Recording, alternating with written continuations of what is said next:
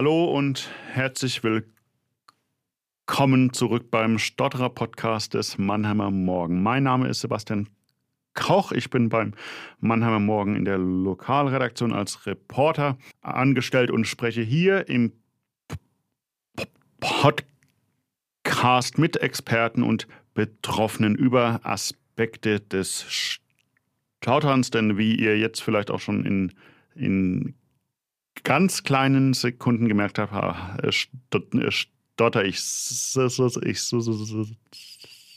halbst und ich,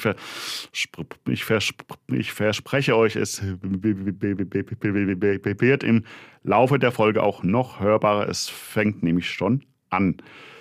Genau, nachdem ich mich äh, in den äh, äh, ersten zwei Episoden des neuen Jahres erst mit 20 Schülerinnen und Schülern unterhalten habe, in der letzten Episode hatte ich dann drei Gesprächspartner. Zu Gast habe ich heute mal wieder eine eher klassische Episode und habe genau einen Gesprächspartner bei mir am Telefon. In München sitzt Georg Thum, der mir im Vorgespräch gesagt hat, dass in München immer die, immer die Sonne scheint. Das soll jetzt aber nicht das Gesprächsthema sein. Ich unterhalte mich tatsächlich mit Georg Thum darüber, wie, stotternde eigentlich Sprechtechniken erlernen und wie so, wie so es dann aber nicht immer so einfach ist, die gelernten Sprechtechniken auf die Straße zu bringen. Und was das gesamte Thema mit einem Säbelzahntiger zu tun hat, das verrät uns Georg hoffentlich in den nächsten Minuten. Ein, ein freundliches Grüß Gott nach München und hallo Georg. Hallo Sebastian, es freut mich. Äh, grüß Gott, ich wollte jetzt eigentlich guten Tag sagen, aber nachdem du mit Lokalfärbung mich begrüßt, sage ich das so zurück. Freut mich, hier virtuell dabei zu sein. Danke für die Einladung.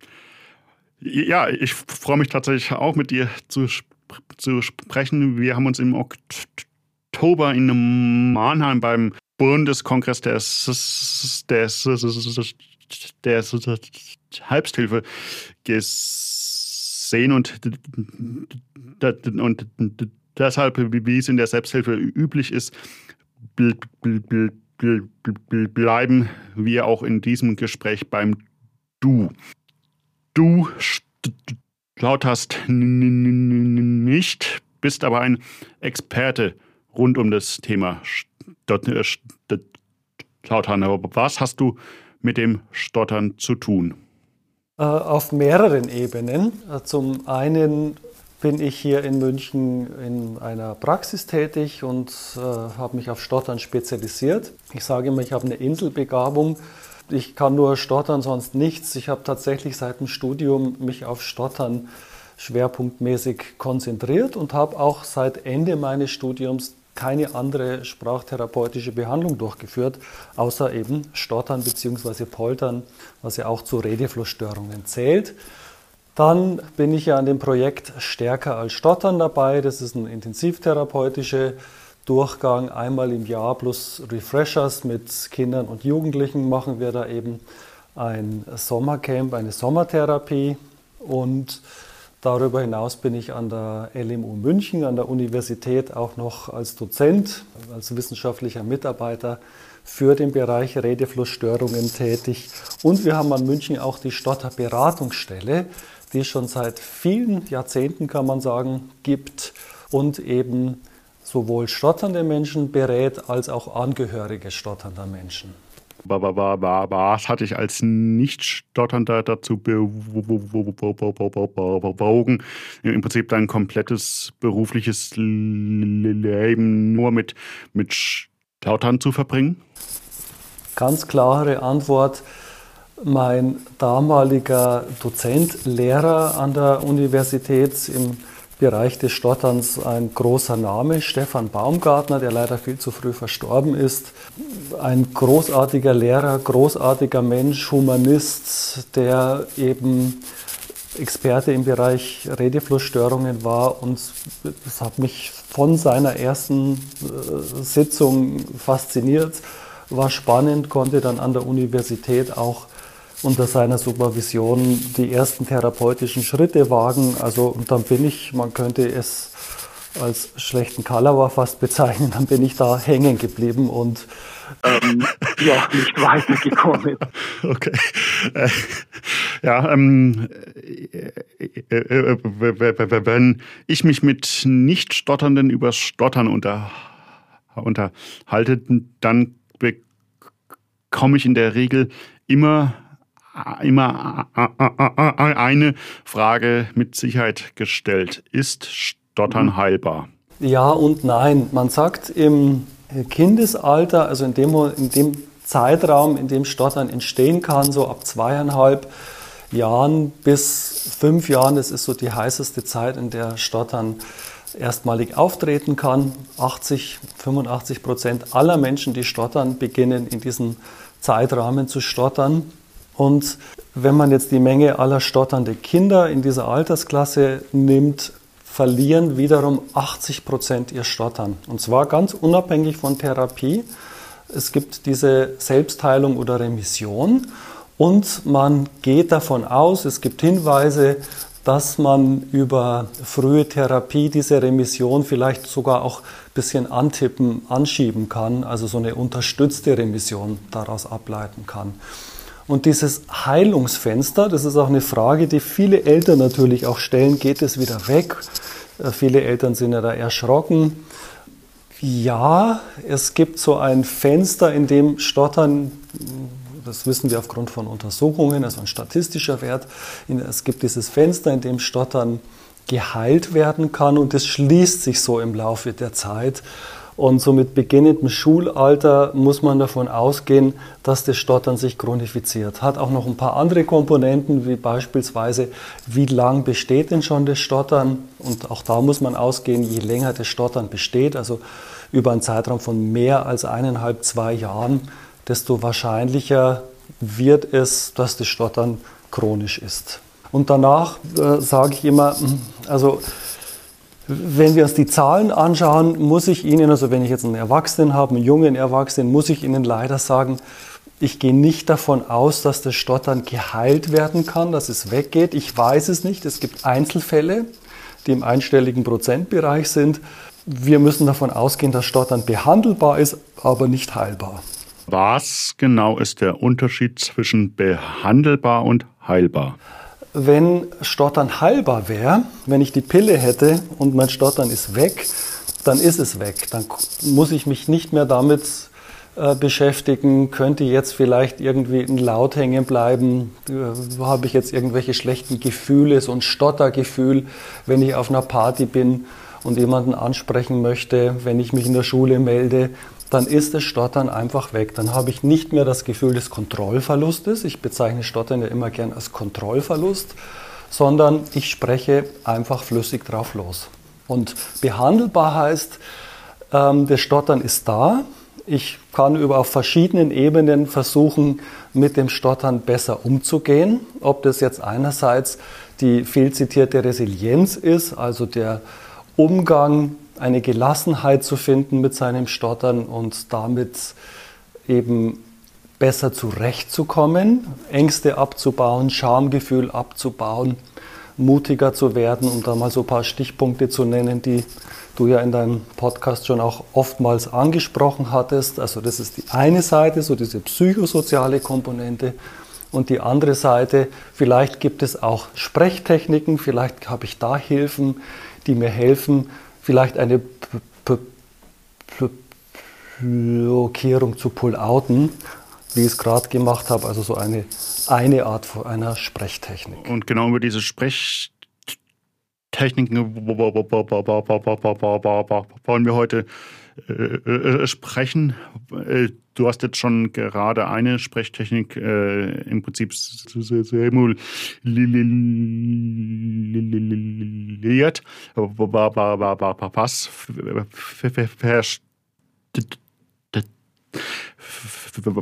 was versteht man denn eigentlich unter einer Sprechtechnik und wieso kann man mit einer Sprechtechnik dann, dann mehr oder weniger flüssig sprechen, was man ohne die Sprechtechnik nicht schafft. Mhm. Ich würde gleich mal deinen äh, Hinweis mehr oder weniger ganz dick unterstreichen.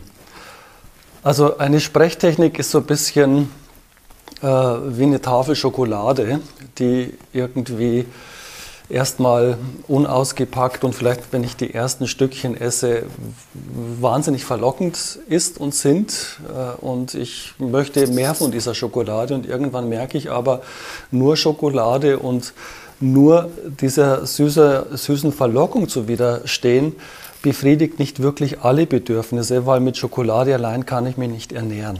Und das ist so meine persönliche Historie in der Stottertherapie.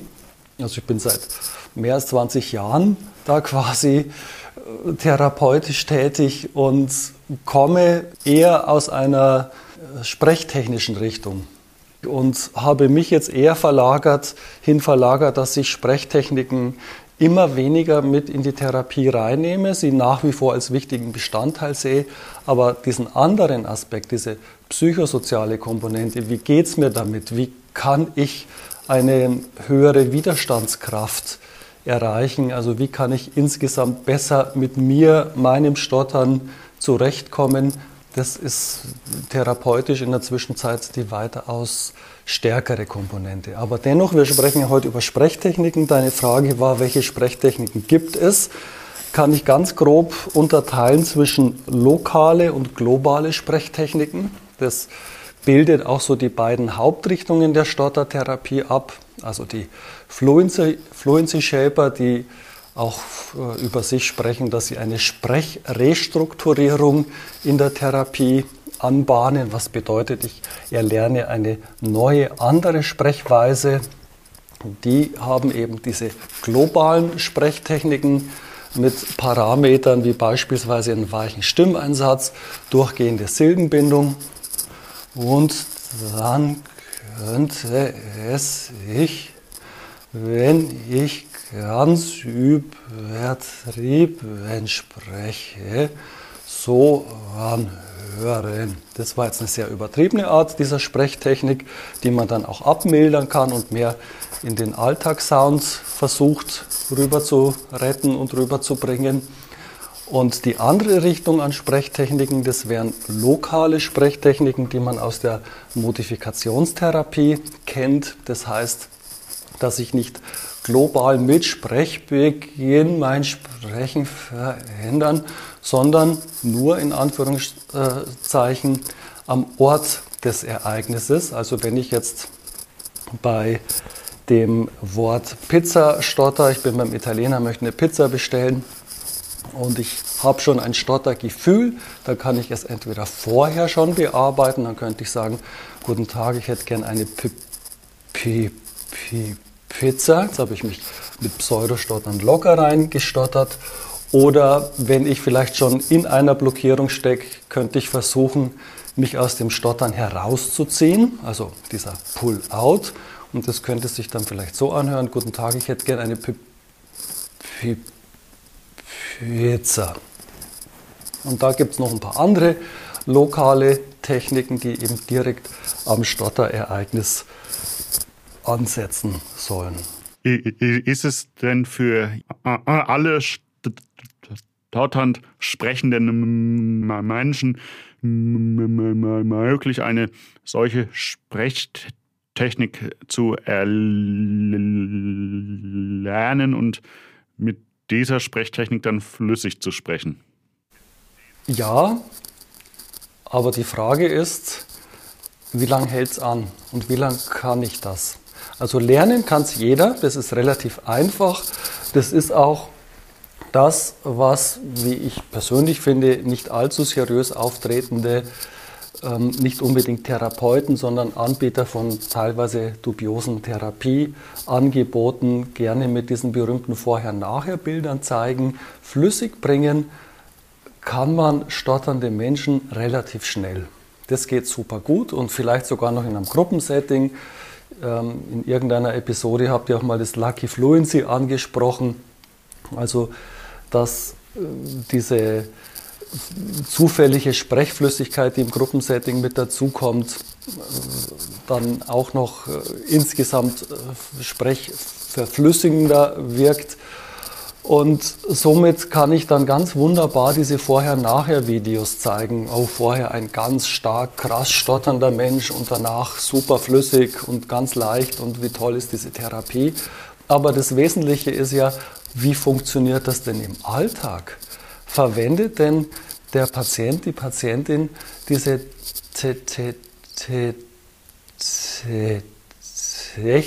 Technik, wie ich es zum Beispiel gerade hier gemacht habe, im Alltagsleben? Schafft er sie das zu übertragen? Und das ist die Gretchenfrage. Und da bin ich in der Zwischenzeit aus eigener Erfahrung zu der Erkenntnis gekommen, nee, das, was im Therapieraum passiert, unterscheidet sich zum Teil dramatisch zu dem, was außerhalb des Therapieraums passiert und was angewendet wird. Ja, genau diese Erfahrung habe ich inzwischen auch schon nämlich des Öfteren gemacht. Es ist nämlich so, auch wenn man das nicht nicht, nicht glauben kann, wenn man jetzt die bisherigen mehr als 20 Episoden meines Podcasts gehört hat. Ich habe schon mehrere Logopädien gemacht und ich habe tatsächlich im Rahmen dieser Logopädie, wobei Rahmen tatsächlich in diesem Zusammenhang exakt das beschreibt. Mhm. Nämlich, ich habe den, hab den Therapieraum betreten, habe mhm. hab dann die Stunde mit der Logopädin quasi, quasi flüssig in Anwendung einer Sprechtechnik gesprochen. Und sobald sich äh, die Tür vom Therapieraum wieder geöffnet hat und ich buchstäblich auf der Straße war, habe ich es nicht geschafft, diese Sp diese Sprechtechnik auch auf die Straße, in den Alltag zu übertragen. Was waren das für Techniken? Ich habe einmal äh, eine, eine sehr lange Logopädie gehabt und habe da die Pull-out Technik sozusagen gelernt,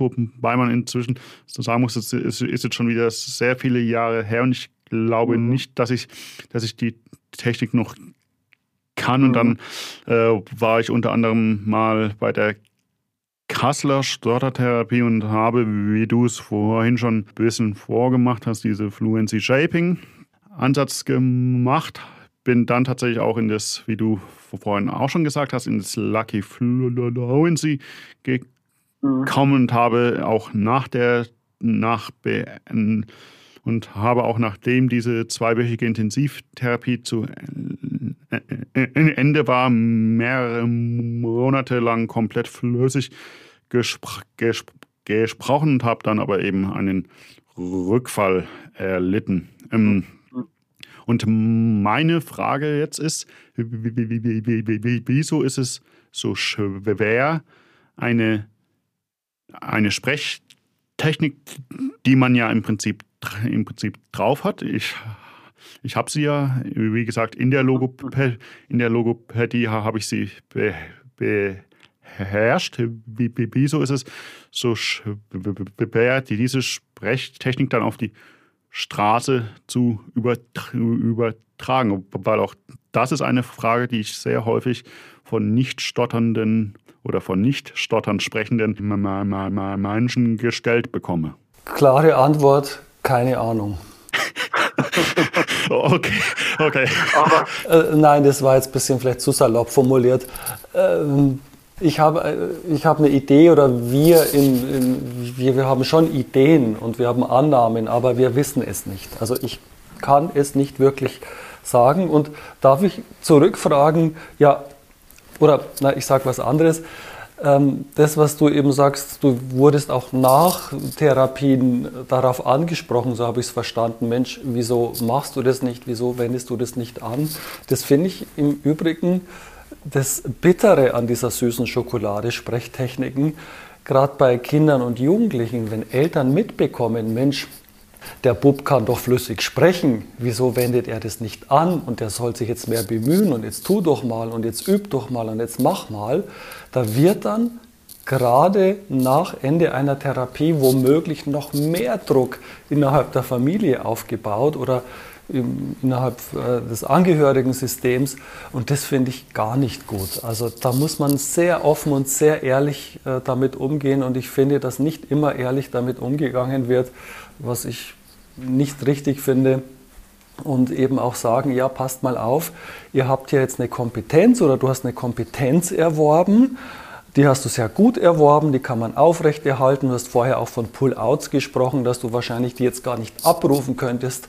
Ich persönlich finde Pull-outs die schwierigste Sprechtechnik. Das ist die einzige, die innerhalb einer äh, Blockierung funktioniert oder einer, eines Kontrollverlustes, mich da rauszuholen aber die ist motorisch und auch kognitiv so anspruchsvoll, diese abzurufen, dass wie Van Riper, also der Erfinder der Pull-out sozusagen, dass Van Riper ja immer auch von Pull-out-Duschen gesprochen hat, also dass ich täglich Pseudo-Pull-outs produzieren muss, um dann im Ernstfall darauf zurückzugreifen.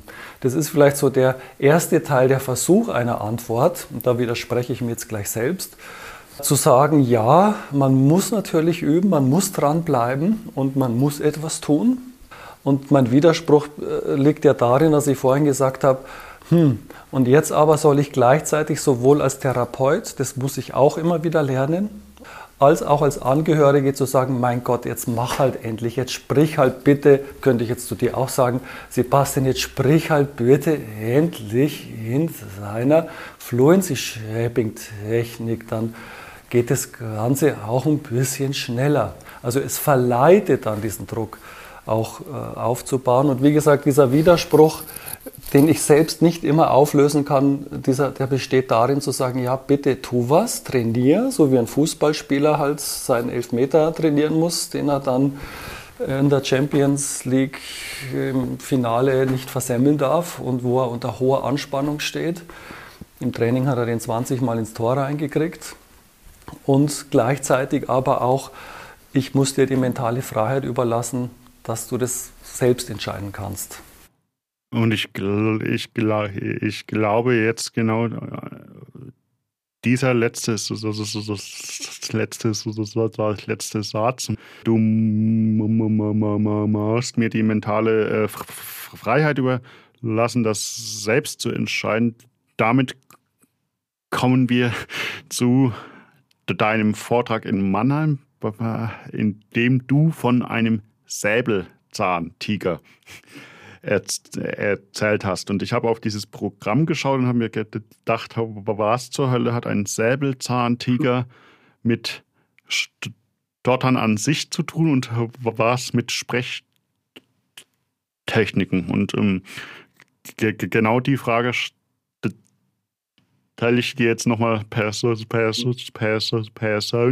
Was hat ein Säbelzahntiger mit Sprechtechniken zu tun? Also, ein ganz konkreter Fall aus der Therapie, wie er tausendfach wahrscheinlich passiert. Es ist gerade ein junger Mann bei mir in der Therapie, der super gut Sprechtechniken beherrscht. Perfekt. Im Therapieraum, wenn wir in vivo Übungen machen, also ins Leben rausgehen und, und ist es nur virtuell gerade, also Telefonanrufe machen und er soll das alles dort ausprobieren, klappt wunderbar. Dann gehen wir jetzt äh, mit Maske und allem drum und dran auch raus in Geschäfte und er soll das dort ausprobieren und plötzlich funktioniert es nicht mehr. Denn es kommen ganz viele Ängste dazu, wahnsinnig viele Gedankenschleifen auch, also auf kognitiver Ebene, negative Gedanken und Einstellungen. Beispielsweise, oh Gott, was denkt denn jetzt der Verkäufer, der ist ja gerade beschäftigt und wenn ich den jetzt anspreche, dann könnte der womöglich noch mehr gestört sein. Jetzt störe ich ihn ja schon hier in seiner Arbeit und dann stotter ich auch noch und dann kostet es noch mehr Zeit und der denkt wahrscheinlich sowieso, ich habe einen an der Klatsche. Also dann kommen sehr viele Gedanken, damit verbunden oftmals Schamgefühl, Ängste und das bezeichne ich dann wie der Säbelzahntiger, der hinter mir steht, der mich anhaucht und wo ich schon spüre, so diesen, diesen heißen Atem des Säbelzahntigers im Nacken spüre, der wird mich jetzt gleich überfallen, der wird mich jetzt gleich fangen, der wird mich gleich greifen. Und das ist, was wir äh, seinerzeit, als es noch Säbelzahntiger gab, ja auch gebraucht hatten. Dann hatte ich drei Möglichkeiten. Entweder ich kämpfe oder ich laufe ganz schnell weg oder ich erstarre.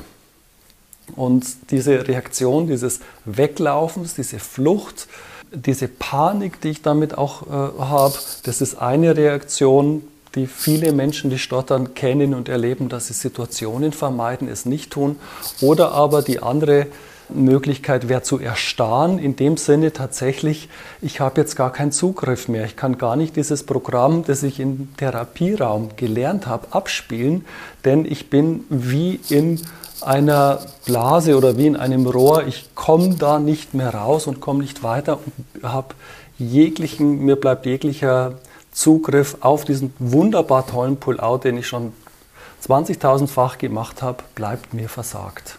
Und das ist dann so dieser Bereich, wo der Säbelzahntiger eben, den ich dann gern als diesen Stressor bezeichne, der irgendwo auch in uns sitzt. Habe mit einer erwachsenen Patientin, die hat mich gefragt, ja, ist das Stottern mein Säbelzahntiger oder wer ist das eigentlich? war auch meine Antwort, ich weiß es nicht. Vielleicht ist es Stottern, Ihr Säbelzahntiger, vielleicht meinen Sie, dass Ihr Stottern so, Sie so zerfleischen kann, dass Sie davon weglaufen müssen und alle Situationen vermeiden. Und irgendwann später, viele Sitzungen später, meinte sie, nee, ich bin eigentlich selbst der Säbelzahntiger. Ich mache mir selber diesen Stress, ich bin, ich bin äh, diejenige, die mich selbst zerfleischt, weil, so war dann ihre Erkenntnis, mein Anspruchsdenken an mich selbst so hoch ist. Ich möchte perfekt sein, ich will immer alles äh, super gut und korrekt durchführen. Und auch der Anspruch, ich muss jetzt noch mehr üben, ich muss noch mehr tun, um flüssiger zu werden. Schwer oder, oder ist es denn überhaupt möglich, diesen Säbelzahn Tiger. Ich muss im Moment immer an Ice Age denken. Wie schwer ist es denn, diesen Säbelzahntiger zu bändigen? Naja, Säbelzahntiger können sehr groß sein, können sehr stark sein, können womöglich sehr scharfe Säbel haben, sehr scharfe Zähne haben und solche großen Tiger zu bändigen, das braucht mitunter Zeit. Also ich kann keine äh, genaue Ansage da wieder dazu machen. Manchmal kann es sein, dass sich dieser Säbelzahntiger bei erster und genauer Betrachtung als kleines Kätzchen outet und zeigt, aber kleine Kätzchen haben auch scharfe Krallen und können kratzen und wehtun. Also ich will es gar nicht verharmlosen. Was will ich damit sagen mit dieser Metapher? Einerseits kann die Erkenntnis sehr schnell weiterhelfen zu sagen, okay, tatsächlich, ich muss mein oder ich kann mein Denkmuster überdenken, dass wenn ich Gefahr sehe, wenn ich diesen Hauch des Todes des Säbelzahntigers spüre, so wenn ich ein negatives Stottergefühl habe und ich möchte jetzt weglaufen oder äh, ankämpfen oder in irgendeiner Weise etwas dagegen tun, dass dieses Verhalten mir nicht wirklich weiterhilft. Ich probiere jetzt neues Verhalten aus. Etwas, was ich für zuvor vielleicht völlig absurd gehalten hätte, ich kündige jetzt mein Stottern an oder ich sto, sto, stotter gleich mal absichtlich drauf los. das wäre so die eine Möglichkeit, darauf zu reagieren und vielleicht dann möglichst schnell auch Handlungsebenen zu finden oder Handlungsmöglichkeiten zu finden.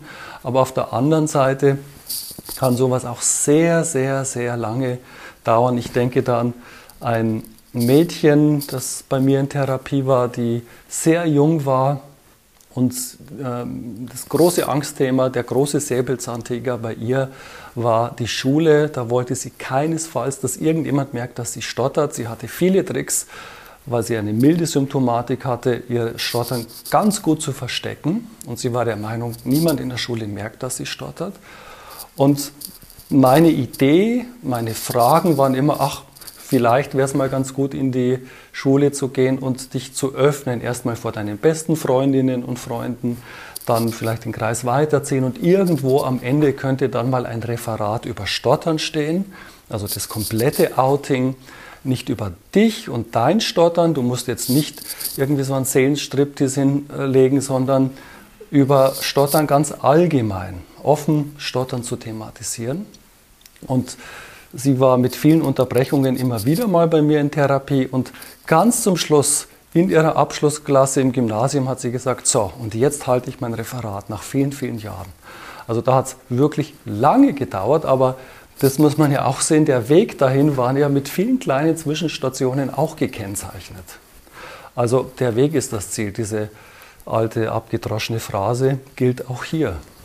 Ja, ich, ich bin jetzt tatsächlich ein bisschen am Überlegen, weil ich glaube, dass ich diesen, diesen, diesen, diesen Säbelzahntiger eben, eben mehr oder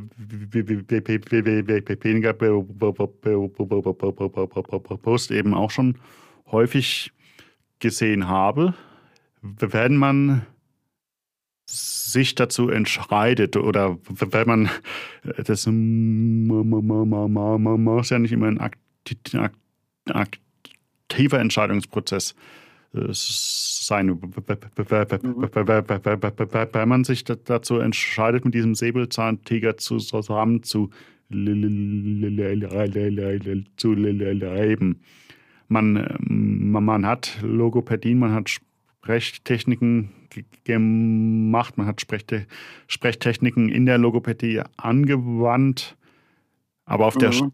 der, auf der Straße bleibt der Säbelzahntiger der Begleiter. Ha, heißt es, der, der, der, Stotterer, der Stotterer hat einfach ein, Ment, ein mentales Problem mit dem Umgang mit seinem Stottern oder ist es auch möglich, sich, sich einfach so mit dem Säbelzahntiger auf der Straße zu zeigen und zu arrangieren? Hm, ich würde nicht sagen, dass stotternde Menschen grundsätzlich ein mentales Problem haben. Ich würde eher sagen, das ist, wie sagt man heute, systemimmanent. Das betrifft Menschen an sich, dass ähm, unter Stress dass wir alle auf der ganzen Welt unter Stress entsprechend ein anderes Programm abrufen, das zum Teil, also früher zum Überleben wichtig war und eben heute zum Teil ja auch noch wichtig ist. Also Schamgefühle sind ja etwas, das wir in der Gesellschaft brauchen, um als Gesellschaft zu funktionieren, dass man manche Dinge einfach nicht tut und man sich deshalb zu Recht auch schämt, wenn man sie denn tun würde. Und ja, also, also einerseits äh, glaube ich nicht, dass es grundsätzlich ein mentales Problem gibt. Andererseits denke ich schon, dass ich eben über meine Einstellung, über das Bewusstwerden dieser Prozesse einiges verändern kann und vielleicht in dem Bereich auch äh, zu sagen, naja, hm, ich überdenke bestimmte Wege nochmal neu und versuche äh, da vielleicht andere Verhalten auszuprobieren so dass mir das dann weiterhilft. Jetzt habe ich leider, ich rede zu viel, es tut mir leid, jetzt habe ich leider den zweiten Teil deiner Frage vergessen.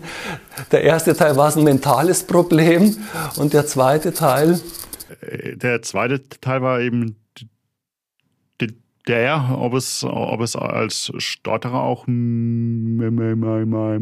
möglich ist, sein komplettes Leben mit diesem Säbelzahn Tiger zu verbringen. Mhm, danke. Ja, davon bin ich überzeugt. Und eben, dass der zu sehen, also dass der Säbelzahntiger, das ist mein Bild, vielleicht dann eben ein Kätzchen ist, das zwar auch wehtun kann, ich will es nicht verharmlosen, es hat eben diese scharfen Krallen oder kann auch ganz schön beißen. Oder dein Bild finde ich gleich noch besser, der Säbelzahntiger aus, aus Ice Age der ja irgendwie so eine ganz souveräne Persönlichkeit ist, ähm, die irgendwie in sich ruht auch, so habe ich den in Erinnerung. Und vielleicht kann man dieses Monster Säbelzahntiger dann eben auch sehen als etwas ganz Starkes. Und das muss ich mir merken, diesen Säbelzahntiger aus Ice Age. Das wäre dann eben in der Therapie, das ein, ein Therapieziel, zu sagen, ja, ich finde, Wege oder ich suche Wege, dass ich mein Stottern als etwas erleben kann, dass ich nicht mehr als was Beängstigendes empfinde. Klar, wenn ich es mir vielleicht aussuchen könnte, mein Stottern ganz abzulegen, wäre das nicht schlecht, aber ich weiß, es wird mich jetzt eine Zeit lang begleiten, also versuche ich einen guten Begleiter zu finden, also dass das Stottern ein guter Begleiter ist. Ich hätte tatsächlich, als ich vor zwei Jahren die Idee zu diesem Stotterer-Podcast gehabt habe, hätte ich nicht gedacht, dass ich in diesem in, in den Gesprächen mich mal über Ice Age und Säbelzahntiger Diego unterhalten. So heißt er ja, so weit ich mich eher in, in, in, in, innere, aber Mhm. Ja, ich werde in Zukunft, wenn ich mir Ice Age anschaue, wohl auch immer irgendwie ans Tautern denken. Das ist, ist, eine, ist eine sehr überraschende Kenntnis, die ich aus dieser Folge mitnehme. Da gäbe es noch ganz viele andere Verknüpfungen, aber das wäre dann schon wieder ein eigenes Thema fast. Eben diese ganzen Animationsfilme, da gibt es viele Figuren, auch aus, aus, Findet Nemo zum Beispiel, ähm, eben Stärken, die da transportiert werden. Äh, diese Filme haben ja auch, ich weiß gar nicht, ob beabsichtigt, eine pädagogische Wirkung und da gibt es ganz tolle eben Bilder, Metaphern, wie man bestimmte ja, innerpsychische Vorgänge ganz gut erklären kann und mit äh, dieser verblüffenden, witzigen Einfachheit, wie das die Filmemacher schaffen, in solchen großartigen Filmen dann auch zu zeigen. Mhm.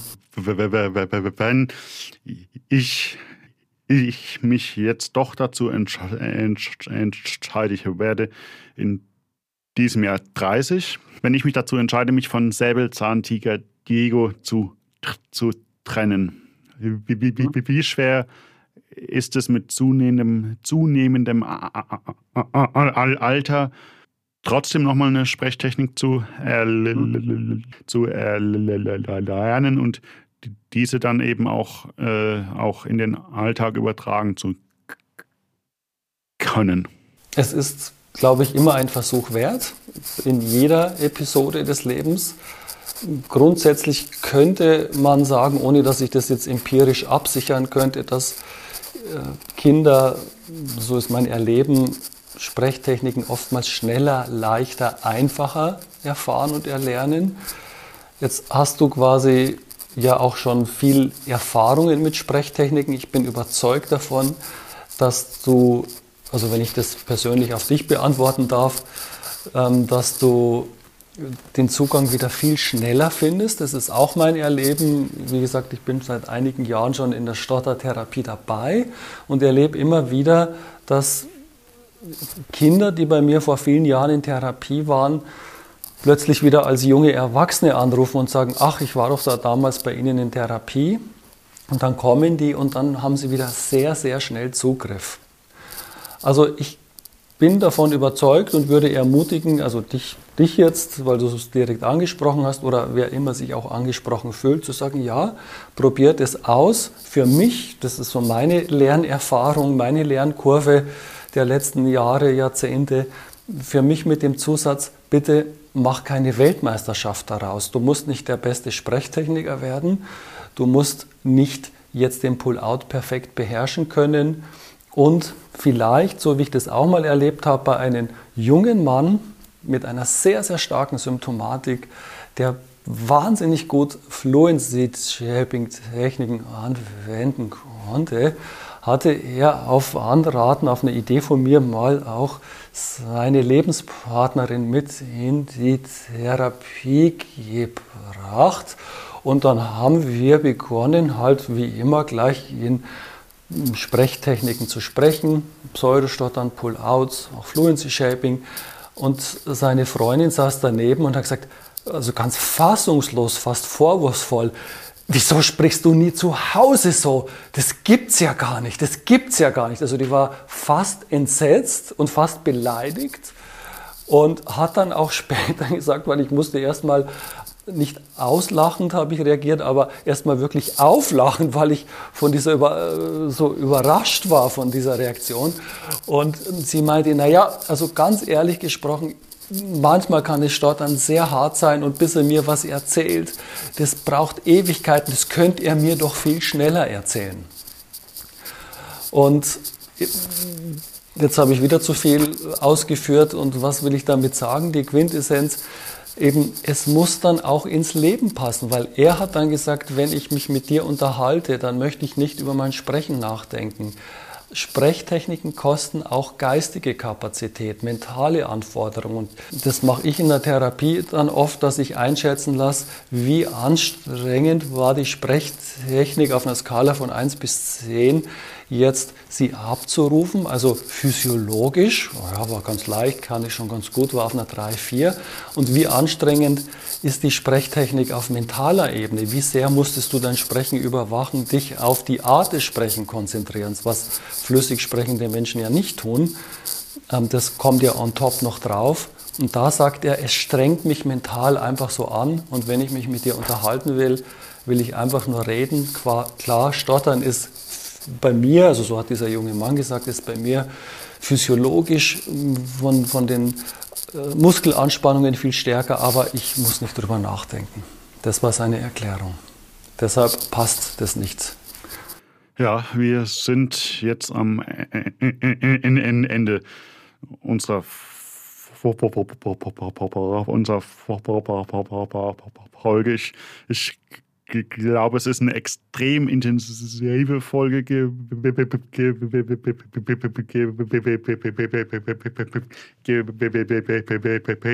über, über die auch ich jetzt noch, noch einige Zeit im Nach, in der Nachbereitung nachdenken muss. Und wie gesagt, vielleicht muss auch ich nochmal mein Verhältnis zum, zum Säbelzahntiger überdenken. Vielleicht aber auch nicht. Wir werden es wir werden es sehen. Trotzdem möchte ich auch die Folge damit abschließen, dass ich von dir einen Tipp oder einen Hinweis für, Betro für Betroffene und auch für das Umfeld von Betroffenen ähm, erfrage. Wie kannten das Umfeld eines Stotternden dabei helfen, den Säbelzahntiger des Stotternden in den Griff zu kriegen? Auch was ganz abgedroschenes, das berühmte Loslassen. Also diese verlockenden Sprechtechniken sind da und wenn ich als Angehöriger sehe, oh, das klappt ja gut und der oder die kann super damit sprechen, ja, das kann ich positiv rückmelden, aber bitte nicht unter diesen Stress setzen, mach, tu, du musst das tun, ähm, was jetzt Sprechtechniken betrifft, aber auch was solche Mutproben betrifft, sich dem Säbelzahntiger zu stellen und ob das jetzt das Outing, das Referat in der Schule ist, in der Arbeitsstelle, was auch immer. Es ist die Geschwindigkeit des und, oder der Betroffenen, äh, die die Richtung vorgibt. Und wir die drumherum stehen, ob Angehörige oder TherapeutInnen, wir sind die Begleiter und können vielleicht Türen öffnen, aber mehr sollten wir vielleicht auch nicht mehr tun. Das ist doch ein super Schlusswort. Ich bedanke mich bei dir für das sehr interessante und in dem Verlauf so von mir auch nicht erwartete Gespräch, lieber Georg. Sehr gerne, hat mich sehr gefreut und ich hoffe, ich habe nicht zu viel geredet. Du darfst die Teile, die zu viel sind, gerne rausschneiden. ja, ich werde schauen, aber ich denke, dass das doch alles sich noch im Rahmen bewegt hat.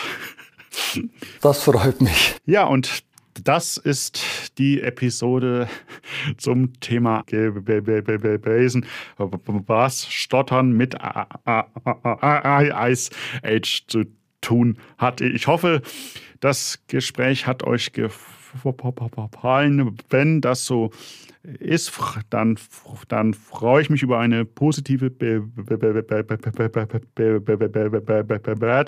des Podcasts Podcasts auf den einschlägigen Plattformen Spotify, Deezer und Apple Podcast. Die bisherigen Episoden sind auch kostenfrei auf der Webseite des Mannheimer Morgen unter mannheimer-morgen.de slash abrufbar. Und wenn ihr mir mal per etwas Persönliches zum Stottern schreiben wollt oder wenn ihr eine Anregung für ein Thema habt, das ich in diesem Podcast behandeln soll, dann schreibt mir doch einfach eine E-Mail an die E-Mail-Adresse seekoch.mamo.de. Wir hören uns in zwei Wochen wieder. Bis dahin, ciao.